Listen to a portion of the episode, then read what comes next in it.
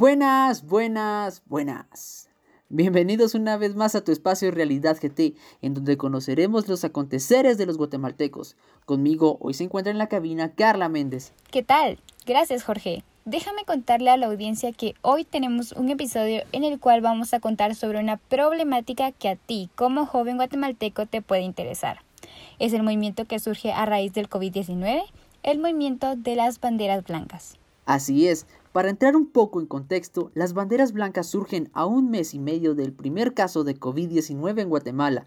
Los efectos de la pandemia empezaron a notarse en la población. Estas se usan como símbolo de necesidad en las familias de escasos recursos que solicitan ayuda de aquellos que puedan brindar víveres para sobrevivir a la difícil situación. Interesante, ¿no?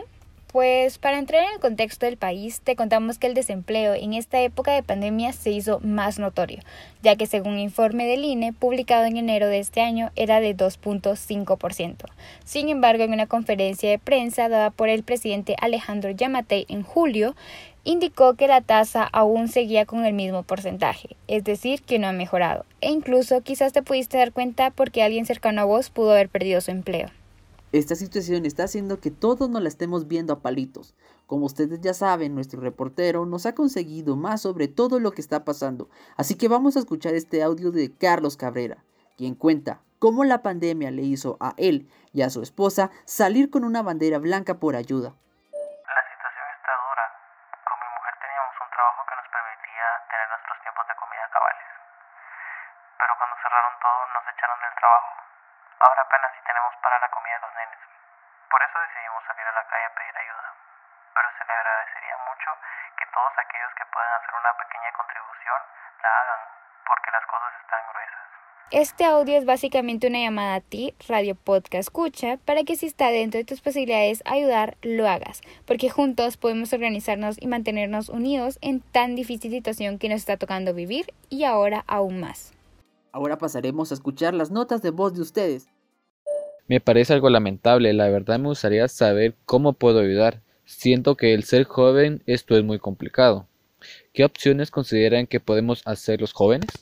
Me encanta que jóvenes como vos se quieran involucrar en temas de este tipo, pues déjame contarte que este es un movimiento que por medio de redes sociales resulta muy eficiente difundir para organizar colectas. Entonces, algo que es muy bueno es darle un uso humanitario a tus plataformas. Puedes hacer que personas que te siguen, amigos y familiares se organicen y puedan ayudar a aquellas personas o comunidades que realmente no tienen para comer o sobrevivir. Así es, usa el poder de las redes sociales. Es más, algo que está en todo es hacer también donaciones monetarias a movimientos tales como la olla comunitaria, ya que ellos están haciendo tiempos de comida gratis para todo aquel que esté necesitado de alimento. Este tipo de acciones necesitan el apoyo de todos, así que te exhorto a que puedas hacerlo. Ya vieron muchas formas de ayudar hay, solo es que nos organicemos y usemos todo lo que tenemos a nuestro alcance y podamos ayudar a que esta situación no sea tan dura para aquellos que están desempleados y que están en situación de necesidad. Realidad GT se realizó con la participación de Jorge Dávila, Carla Méndez, Daniel Mendoza, Giovanni Tista y Jacqueline Vicente. Te invitamos a que sigas escuchando más de nuestro contenido aquí en la plataforma de Anchor. Hasta la próxima.